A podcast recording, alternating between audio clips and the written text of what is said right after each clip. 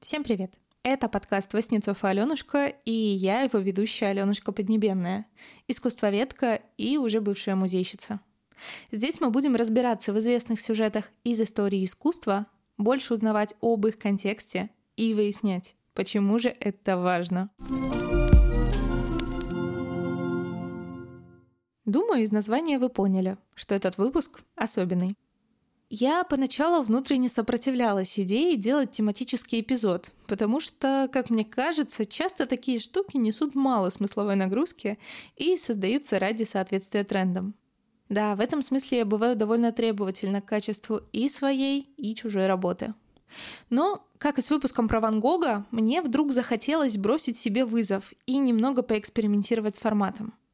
К тому же в какой-то момент я очень четко поняла, что именно хочу вам здесь сказать. В этом выпуске я буду говорить о том, как в искусство пришел сюжет Рождества, какое значение он имел для людей 2000 лет назад и какое имеет сегодня, и как по-разному его интерпретировали художники на протяжении столетий. Изначально я планировала выпустить этот эпизод 25 декабря, в день католического Рождества. Но, как всегда, что-то пошло не так. К счастью, моя аудитория русскоязычная, а значит для большей ее части привычно отмечать этот праздник 7 января, так что запас времени у меня еще есть. Но на самом деле мне не хотелось бы зацикливаться на смысле Рождества исключительно как христианского праздника. Потому что независимо от того, празднуете ли вы Рождество, Новый год, Йоль, Хануку или что-то другое, в этом всем присутствуют какие-то общие для нас всех смыслы. Например, надежда на то, что чудо произойдет, любовь восторжествует, и свет непременно победит тьму. Ну что же, давайте начинать. Сюжет Рождества, как можно догадаться, начал проникать в искусство с появлением христианства. Он считается едва ли не самым главным праздником в году, и это неудивительно. От дня рождения Христа по факту стали отсчитывать новую историческую эру, так что он буквально разделил мир на до и после и во многом определил путь развития мировой культуры. Тем не менее, восточные христиане не отмечали Рождество вплоть до IV века, потому что унаследовали ветхозаветный взгляд на день рождения как на день начала страданий. Из-за этого главным праздником долгое время считалась Пасха, которая знаменует победу над смертью и воплощает в себе всю суть крестьянской философии. Так в какой момент Рождество начали праздновать и почему это стали делать именно 25 декабря? Самой распространенной считается версия, что этот праздник в IV веке установил император Константин Великий, который сделал христианство государственной религией и в честь которого был назван город Константинополь, столица Византийской империи. С датой интереснее. По одной из версий, 25 декабря в Риме праздновали день рождения бога Солнца. И, возможно, Рождество должно было как бы перекрыть собой этот языческий праздник. С этим предположением многие спорят, но мы в эти дискуссии вдаваться не будем. Самое главное, что праздник все-таки появился. Самые ранние дошедшие до нас образы Рождества относятся к третьему веку и сохранились в основном на территории Италии. Там, в бывшей Римской империи, первые христиане под страхом смерти создавали и хранили свои реликвии в подземных катакомбах. Но знакомые нам каноничные изображения праздника окончательно сформировались в Византии примерно в IX-X веках. Выглядели они обычно так.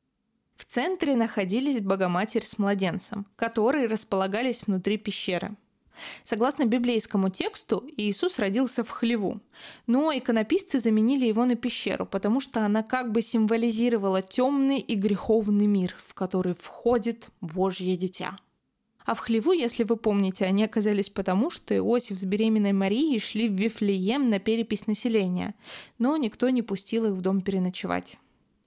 Кстати, занятное толкование от некоторых специалистов – Гора, в которой находится пещера, часто ассоциируется с Богоматерью. Соответственно, саму пещеру можно воспринимать как ее чрево. из которого и вышел Христос. Да, теперь живите с этим. Младенец на византийских и древнерусских иконах обычно изображался завернутым в пеленки и лежащим в яслях. Так называется кормушка для скота. Рядом с яслями изображают осла и вала, которые, по преданию, присутствовали при рождении Христа и согревали его своим дыханием. Вверху, на небе, находилась Вифлеемская звезда, возвестившая всем о том, что в мир пришел Спаситель. Часто от звезды шел луч, который направлялся прямо к его кроватке. Еще в этом сюжете часто появлялись волхвы с дарами и пастухи, которым о Рождестве рассказали ангелы. Самих ангелов могли изобразить в правом верхнем углу композиции. Ну и, наконец, художник мог включить туда фигуру Иосифа, мужа Марии, и служанок, омывающих младенца. Легко запутаться, правда? Дело в том, что это в принципе особенность иконописного искусства. Иконы могут быть многосюжетными, то есть включать в себя много маленьких сцен сразу, в которых очень сложно разобраться, не зная библейского текста. По характеру это немного напоминает комиксы. Надеюсь, что не совершило святотатство этим сравнением. Несколько примеров того, как это все выглядело, я покажу в телеграм-канале подкаста. Ссылка на него будет в описании эпизода. В общем, главное, что должен был чувствовать человек, смотря на эти изображения, это невероятную радость от того, что на Землю пришел Спаситель, благодаря которому у человечества есть надежда. Даже несмотря на то, что художники часто оставляли маленькие знаки, сигнализирующие о печальной судьбе этого малыша и его мамы, это не лишало зрителей ощущения надежды на победу света над тьмой. На протяжении большей части истории искусства религиозные сюжеты занимали главное место в художественной иерархии – Почти все значительные произведения либо напрямую иллюстрировали Библию, либо каким-то образом отсылались к ней. Происходило это в том числе и потому, что едва ли не самым главным и богатым заказчиком росписей и картин была церковь. Многие прихожане не умели читать, и нужно было сделать так, чтобы они поняли и прочувствовали эти сюжеты через изображения. Таким образом, священники напрямую или через обеспеченных патронов могли заказать произведения у самых лучших мастеров своего времени. Мы только что говорили о Византии, и надо сказать, что утонченная и сложная византийская культура смогла распространиться далеко за пределы этого государства. В меньшей степени она заметна в Западной Европе, но ее значительное влияние проявилось в искусстве, например, балканских стран и, конечно, Древней Руси. И раз уж мы говорим тут о Рождестве, мне хотелось бы вспомнить самого известного и загадочного древнерусского художника – Андрея Рублева. Загадочно он потому, что среди специалистов долгие годы бушуют дискуссии, существовал ли Рублев вообще. Но сегодня не об этом. Его работы по качеству и тонкости исполнения вполне можно сравнить с лучшими произведениями раннего итальянского возрождения – Беда лишь в том, что дошли они до нас в плохой сохранности, что, впрочем, не мешает оценить уровень мастерства иконописца. А еще Рублев – это тот редкий случай, когда мы в принципе имеем на руках хоть какое-то имя. Потому что, если вы помните, среди иконописцев было не принято подписывать свои работы. Так вот, давайте посмотрим на Рублевское Рождество, которое сейчас хранится в Благовещенском соборе в Москве. Икона была выполнена в первой четверти XV века и в целом следует византийскому канону. Здесь присутствуют все те элементы, о которых я говорила чуть раньше. Отличие состоит в том, что ангелов Рублев изображает не только в углу, но и прямо рядом с младенцем, что как бы означает соединение человеческого и божественного миров. Теплая цветовая гамма и сияющее золото фона добавляют ощущение радости и торжественности всему происходящему. Что ж, иконопись — это сложное искусство. И чтобы уметь им наслаждаться, нужно обладать особыми знаниями. В этом смысле многим из нас могут быть ближе интерпретации Рождества и других религиозных сюжетов, которые исполнены западноевропейскими художниками — Если на иконах образы кажутся неземными, а пространство очень условным, то в европейском искусстве, начиная с эпохи Возрождения, живописцы идут по пути очеловечивания библейских персонажей, изображают их все более реалистично и помещают в более привычный для себя контекст. Они все меньше руководствуются церковным каноном и все больше принципами анатомии и перспективы. Одним из первых, кто начал так делать, и от кого многие исследователи даже отсчитывают начало эпохи Возрождения, стал итальянский художник Джотто ди Бондоне. В начале 1300-х годов он завершил создание главного труда своей жизни – росписей капеллы дель Арена в итальянском городе Падуя. Только представьте, небольшое здание от пола до потолка, покрытое ярчайшими фресками со сценами из Библии. Но нас с вами интересует конкретная сцена – поклонение волхвов. Это как бы один из кусочков большого рождественского сюжета, которые на иконе изображались все разом, а тут редуцировались до одной сцены, где волхвы приходят поклониться Иисусу. Кто вообще такие волхвы? По преданию, это жрецы или маги, которые предсказали рождение Христа и нашли его по Вифлеемской звезде. Они пришли с востока и принесли младенцу особые дары. Золото как царю, ладан как богу и смирну как человеку. Смирные обычно обмазывали тело при погребении.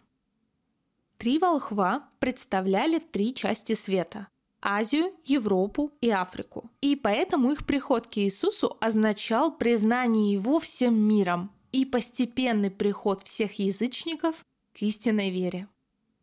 Но главное тут не что, а как потому что Джота делает нечто абсолютно невероятное. Он заменяет типичный для икон золотой фон насыщенным синим цветом, а фигуры из бестелесных образов превращает в осязаемые и живые и тяжелые не спадающие складки их одежд, и падающие тени, и даже смешной навес, под которым сидит святое семейство. Все как будто говорит о том, что сцена происходит не в каком-то неземном пространстве, а в нашем человеческом мире. А теперь давайте посмотрим на этот же сюжет вообще в другой трактовке, и для этого обратимся к поклонению волхвов Иеронима Босха. Да-да, того самого Босха, писавшего жуткие и прекрасные картины фантасмагории, которые исследователи до сих пор не могут полностью истолковать. Если не понимаете, о чем я, погуглите «Сад земных наслаждений». Для расшифровки босхского поклонения волхвов понадобился бы целый эпизод. Настолько там много загадочных и странных деталей. Так что я лучше просто прикреплю в Телеграме статью с подробным толкованием картины. Но несколько деталей все-таки отмечу. Например, то, что заказчики полотна попросили изобразить их по бокам от основной сцены, чтобы они буквально оказались ближе к Богу. В искусстве того времени это было очень распространено, но выглядит каждый раз очень забавно. Мария с младенцем находится уже не в пещере, а около какой-то покосившейся хижины, из темноты которой выглядывают, судя по всему, какие-то недоброжелатели. Один из которых — это голый старик с наброшенным на него красным плащом. Не спрашивайте. А еще интересно, что один из волхвов изображен темнокожим, что, в общем, логично, если они представляют Азию, Европу и Африку. В общем, даже привычные религиозные сюжеты Босх умудрился вывернуть наизнанку. Если до этого мы говорили об изображении Рождества как светлого и радостного праздника, то у Босха это все наполнено смутным ощущением угрозы. И ведь даже непонятно, от кого эта угроза исходит. То ли от злобного царя Ирода, который начнет на младенца охоту, то ли от иудеев, которые впоследствии Христа убьют – то ли от язычников и наверцев, то ли от христиан-грешников, а может и от всех сразу, потому что зло многолико.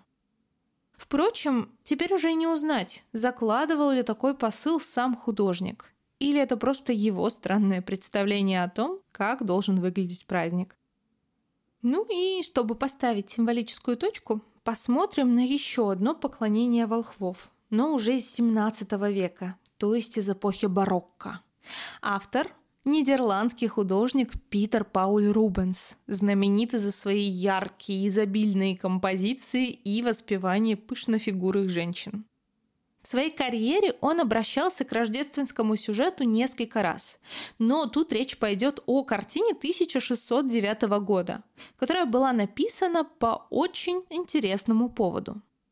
Так вот, в конце 1608 года город Антверпен готовился принять мирную делегацию, чтобы обсудить условия прекращения войны между Испанией и Нидерландами, которая на тот момент шла уже много лет – на это возлагались большие надежды, потому что некогда успешный и процветающий город Антверпен из-за войны попал в блокаду и потому находился в упадке. Чтобы переговоры прошли успешнее, было принято решение повесить туда какую-нибудь красивую картину, которая задавала бы нужное настроение.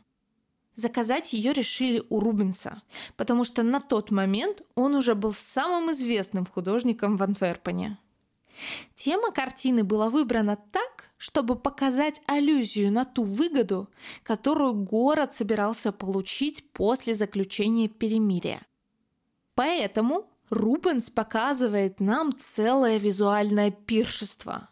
Мадонна с младенцем скромно располагаются у левого края, зато остальное пространство загромождено фигурами в ярких, богатых одеждах, которые несут с собой щедрые дары. Это символизирует то богатство и процветание, которое ждет Антверпен после окончания войны. Получается, здесь праздник Рождества снова знаменует радость, любовь и победу добра над злом. Ведь все мы понимаем, что война — это абсолютное зло, которое не дает людям жить счастливо. До этого момента мы говорили о произведениях, которые напрямую иллюстрируют библейский сюжет. Но со временем некоторые художники стали создавать работы на тему Рождества, не воспроизводя при этом саму сцену рождения Христа. Например, один из самых знаменитых мастеров XIX века Каспар Давид Фридрих, немецкий художник-романтик, написал полотно под названием «Зимний пейзаж с церковью», которое датирует 1811 годом. Перед нами открывается холмистая заснеженная местность, окутанная мягким сиреневым туманом. На первом плане мы видим несколько елочек разного размера, а вдали из туманной дымки выглядывают башни старинного готического собора. Пейзаж выглядит загадочно и даже мрачновато, и сходу сложно заметить, что там на самом деле есть сюжет. Если присмотреться, то возле елочек можно увидеть маленькую фигурку человека, который прислонился к большому камню. Недалеко от него лежат брошенные костыли. В голове сразу воспроизводится сцена, как этот человек продирается на них через снег, но потом видит эти ели и камень, за которыми можно укрыться, и тут же бросается туда. Его руки сложены в молитвенном жесте, а голова обращена к деревянному распятию, которое возвышается между елок. Их, кстати, здесь три. Это, вероятно, символизирует Святую Троицу. Так, у зрителя остается надежда, что путник защищен, он не останется усталым и голодным среди снегов, потому что впереди его ждет спасительная церковь. На это намекает и мягкий розоватый цвет рассветного неба, к которому тянутся церковные шпили. Эта картина хорошо соотносится с общим настроением произведений Фридриха. Он любил помещать небольшие человеческие фигурки в обширный пейзаж, как бы предлагая зрителям поразмышлять о месте человека в этом огромном мире. Но ее особенность в том, что формально она является частью диптиха, ее обычно выставляли вместе с другим зимним пейзажем, написанным чуть раньше. На нем мы видим похожего человечка на костылях, который бредет по зимней темноте среди безжизненных пней и искореженных умирающих деревьев. Тут, казалось бы, сплошной мрак и никакого шанса на счастливый конец. Но когда эти картины висят рядом друг с другом, то создается ощущение, что произошло настоящее рождественское чудо, и отчаяние сменилось надеждой. В XIX веке отношение к религиозным сюжетам в искусстве, да и к религии в целом, начинает меняться. Происходит промышленная революция, которая повлекла за собой развитие транспорта, торговли и науки. Все вокруг стало страшно ускоряться, и тот спокойный и предсказуемый ритм жизни, который не особенно изменился за последние несколько столетий, стал разваливаться на кусочки. На фоне этого некоторые особенно дерзкие мыслители стали задаваться вопросом, а есть ли Бог на самом деле? Может, мы его придумали? Самым дерзким оказался философ Фридрих Ницше, который прямо провозгласил, что Бог умер. Тогда многие художники стали обращаться за ответами уже не к Библии, а, например, к другим культурам, которые как бы еще не испорчены техническим прогрессом и живут по заветам своих далеких предков. Например, художник Поль Гоген в конце XIX века уехал из Франции на Таити, где десятками писал полотна, отражавшие полинезийские верования и жизненный уклад. Там, конечно, все не так просто. Подробнее об этом я рассказывала в третьем выпуске, посвященном Гогену и Ван Гогу, так что рекомендую, послушайте его тоже. Но Гогена я тут вспоминаю не просто так, а потому что он, несмотря на желание отгородиться и от христианства, и от европейской культуры в принципе, все равно обращается к сюжету Рождества. Правда, он перемещает его в полинезийский антураж, так что понять, что перед нами Рождество, может быть непросто. Выглядит это так. На первом плане лежит усталая островитянка Мария, которая повернула голову по направлению к малышу. Он, в свою очередь, лежит на руках у женщин, которые, вероятно, принимали роды. Немного в отдалении можно увидеть двух коров, которые как бы отсылают к каноническим ослу и валу.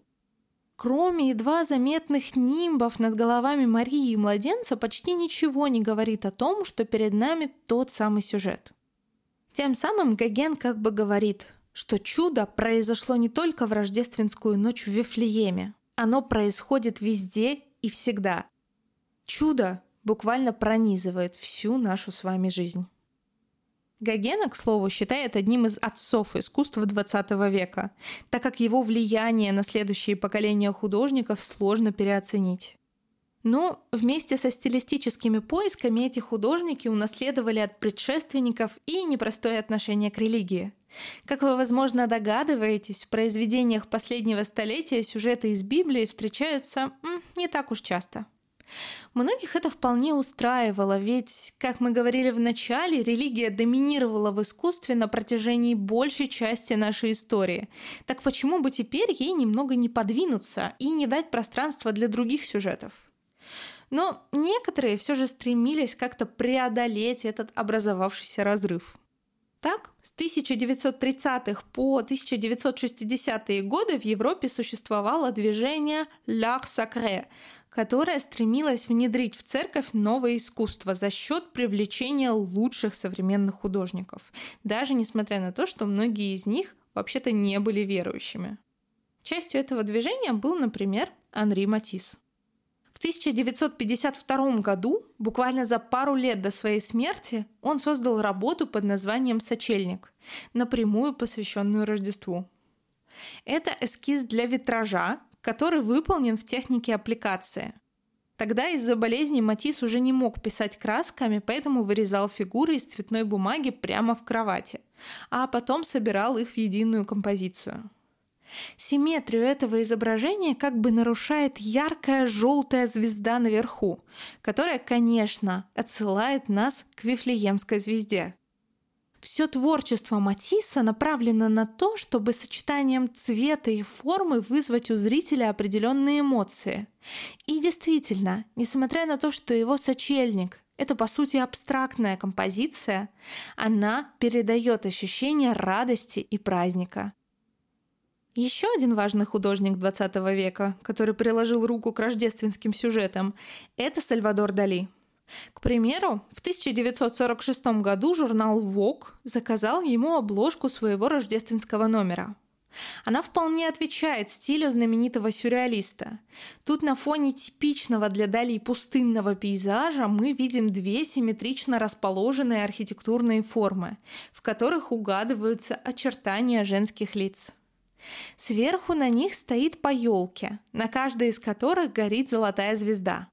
Пожалуй, только эти елки в сочетании с белыми точками падающего снега напоминают нам, что картинка праздничная. Еще Дали создавал дизайны рождественских открыток, но наиболее глубокий контакт с темой Рождества вошел, пожалуй, уже в пожилом возрасте, в 1970-е годы. Тогда он создал свою «Библия Сакра», серию собственных иллюстраций к Библии, которые совмещают его сюрреалистический подход и практически абстрактную живопись. Впрочем, о ней я надеюсь поговорить как-нибудь в другой раз. Вообще, ко второй половине 20 века искусство все чаще меняет серьезный философский тон на критический и насмешливый. Предметом этой насмешки становятся традиции, популярная культура, политика, капитализм, да и в целом все что угодно. Едва ли не главным насмешником многие считают Энди Уорхола, который стал напрямую использовать попкультурные и повседневные образы в своих произведениях. Вспомнить только его знаменитые серии с Марлин Монро или банкой супа Кэмпбелл. И тем самым он стирал границу между высоким и массовым искусством. Но именно Рождество было темой, к которой Уорхол относился максимально серьезно. Он был огромным фанатом этого праздника. Прежде всего, немногие знают, что религия играла в его жизни большую роль. Уорхол был сыном словацких иммигрантов, которые исповедовали католицизм, и это было важной частью его идентичности. Когда он только закончил учебу на графического дизайнера и переехал в Нью-Йорк, он первое время подрабатывал рисованием открыток и рекламных плакатов. К тому времени относится его первая серия рождественских открыток, на которых изображены парящие ангелочки, орнаменты и нарядные елочки. Позже, когда он обрел популярность, его открытки стали использовать Tiffany, Harper's Bazaar и другие известные издания и компании. Возможно, когда он рисовал эти свои елочки, сделанные из фруктов, фигурок оленей, каких-то смешных херувимчиков, чулков, свечей или даже каминов, он создавал некий идеальный образ Рождества, о котором мог мечтать в детстве. А несколько десятилетий спустя, в декабре 2020 года, фонд Энди Уорхола объявил о проведении благотворительного аукциона, который назывался Happy Andy War Holidays, на котором можно было купить те самые рождественские работы художника, созданные им в 50-х годах. Но что еще, помимо простой любви к этому празднику, привлекало Энди Уорхола в образе Рождества – ведь в центре его творчества всегда находилась популярная культура и культ потребления, который на первый взгляд мало соотносится с этим праздником. Что ж, отнюдь нет. Современное нам Рождество абсолютно точно вписывается в эти понятия. Уорхол верил в этот образ американского Рождества, который мы каждый год созерцаем в похожих друг на друга праздничных фильмах с нарядной елкой, кучей подарков, костюмами, песнями и невероятным количеством украшений. Это стало культурным клише, этакой антропологической фантазией, которую, тем не менее, все стремятся раз за разом воспроизвести, покупая кучу не слишком нужных вещей и прилагая невероятные усилия, чтобы праздник прошел как надо. Но, кажется, Энди Уорхол все-таки считал, что оно того стоит и сам раз за разом воспроизводил эти рождественские ритуалы. Есть ощущение, что чем ближе мы подбираемся к современности, здесь под современностью я имею в виду тот момент, в котором мы находимся прямо сейчас, тем меньше можно встретить произведений искусства, посвященных Рождеству. Хотя, казалось бы, это до сих пор огромная и важная часть нашей жизни. Уже в районе лета, если не раньше, многие начинают вести отчет до зимних праздников. Сложно сказать, почему так происходит. Может, потому что на художников давит вся эта многовековая традиция, воплощенная в полотнах великих мастеров. А может, им просто хочется оставить это некой заповедной территорией, которая напоминает о детстве и чудесах. Тем не менее, культурные институции иногда пытаются стимулировать художников создавать что-то тематическое. Например, в конце 80-х лондонская галерея Тейт запустила долгоиграющий проект. Каждый год она приглашала кого-то из современных художников создать любую инсталляцию, в которой бы использовалась рождественская елка, главный символ праздника. Первая инсталляция, которую создал художник Билл Вудроу в 1988 году, обращала внимание зрителей на экологические проблемы. На вершине елки висел огромный глобус, а сама она была украшена игрушками разных форм, сделанными из картона. В последующие годы художники издевались над елками как могли. Выбрасывали в мусорный бак, чтобы подчеркнуть, как мы легкомысленно относимся к природным ресурсам, особенно в праздники – подвешивали вверх ногами, собирали большую елку из множества елок поменьше, закутывали в ткань, украшали сушеными фруктами, разбитыми тарелками, птицами или не украшали вовсе. А в 2003 году художник Марк Уолбридж и вовсе вместо ели решил поставить голую осину – дерево, послужившее материалом для креста, на котором когда-то распяли Иисуса – Несколько лет назад галерея приостановила проект с елками, зато стала привлекать художников к праздничному оформлению фасада здания. Но хронику этого елочного безумия все еще можно увидеть у них на сайте. Да, елка — это на самом деле довольно очевидный символ, через который праздничную ассоциацию вызвать проще всего. Поэтому, конечно, ее использовали не только художники, которые сотрудничали с Тейт. В 2008 году француз Филипп Парена создал инсталляцию с длинным названием «Непростые времена». 11 месяцев в году это арт-объект, а в декабре – Рождество. Это была рождественская елка, сделанная из раскрашенного алюминия и стали и украшенная цветными шарами. Художник сделал ее для первой выставки в новой лондонской галерее. В честь открытия туда приглашали гостей, которые с удивлением обнаруживали, что кроме этой елки там пока что ничего не было. Шутка в том, что выставка называлась «Октябрь» и проходила в середине осени. Поэтому зрители, которые весь вечер ходили с шампанским вокруг наряженной елки, должны были чувствовать сильный дискомфорт от такого несоответствия. Это еще раз подчеркивает, какую важность для нас несут эти праздничные символы и как сильно мы зависим от того, чтобы формальный ритуал всегда должным образом соблюдался. Но, чтобы немного сбавить пафос и закрыть тему елок, расскажу вам еще об одной. В 2014 году американский художник Пол Маккарти, не путать с битлом Полом Маккартни, установил на Вандомской площади в Париже огромную надувную елку, которая своими очертаниями отчетливо напоминала анальную пробку. Если вы не знаете, что это такое, можете погуглить, но, думаю, из названия должно быть интуитивно понятно. Нетрудно догадаться, что тогда разгорелся страшный скандал, который привел к тому, что вандалы перерезали шланг, по которому поступал воздух, и инсталляция просто сдулась, а сам художник получил по лицу от какого-то возмущенного незнакомца. Некоторые из вас могут подумать, что гнев этот был вполне праведным, и таким образом издеваться над священной рождественской традицией недопустимо. Но Пол Маккарти — это такой тип художника-трикстера, который использует провокацию и черный юмор, чтобы посмеяться над пафосом и маскарадностью этих ежегодных празднований. Кстати, факт, который вас, вероятно, повеселит. После появления этой скульптуры продажи анальных пробок в Париже взлетели в несколько раз. Уж не знаю, планировал ли это сам художник. Несколькими годами позже на вопрос журналиста о том, почему он раз за разом возвращается к теме Рождества в своем творчестве, Маккарти ответил, что для него это история одновременно любви и ненависти. Ведь, несмотря на все теплые ассоциации, он считает культуру потребления ужасно деструктивной. А Санта-Клаус, по его мнению, является главным символом и этой культуры, и западной цивилизации в целом. Но Несмотря на то, что критический взгляд, безусловно, важен, и здорово, что есть такие художники, как Маккарти, я сама часто ловлю себя на том, что хочу отбросить всякий цинизм и поверить, пусть даже наивно, в рождественское чудо. Да, понятно, что все проблемы не решатся за одну ночь. Тьма не рассеется по щелчку, и мы не проснемся на утро новыми людьми. Но кажется, что если не греть в себе надежду на торжество доброго и светлого, то жизнь станет просто невыносимой. И именно сейчас я чувствую, что нуждаюсь в этой надежде острее всего, как думаю многие из вас.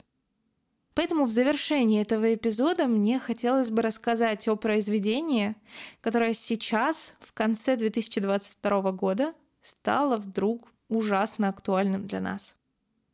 В декабре 1969 года на Таймс-сквер в Нью-Йорке появился гигантский рекламный щит, на котором не было ничего, кроме надписи огромными черными буквами. «Война окончена, если ты этого хочешь. Счастливого Рождества от Джона и Йоко». Да, авторами билборда были знаменитые супруги Джон Леннон и Йоко Оно, которые выступали против длящейся на тот момент войны во Вьетнаме. Выбор места был не случайным. На Таймс-сквер, прямо напротив билборда, находился центр вербовки в армию США. Такие же послания появились и в других крупных городах – Париже, Лондоне, Токио, Берлине, Риме и Афинах.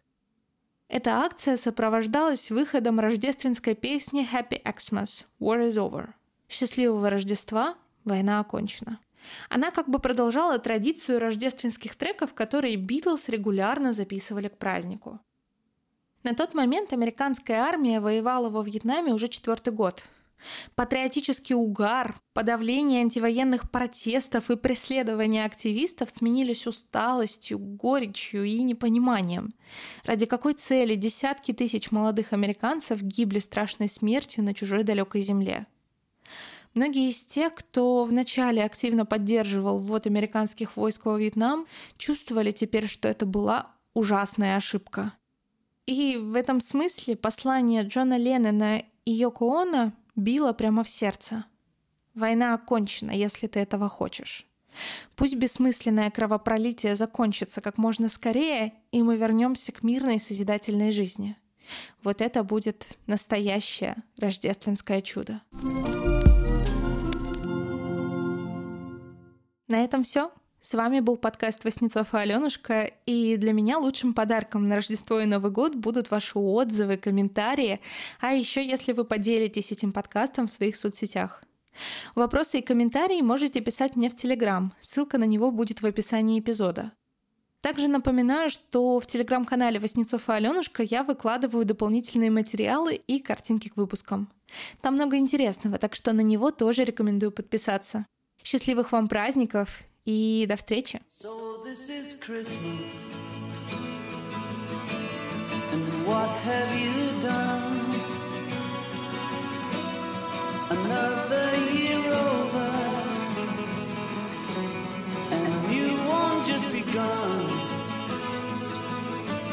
And so this is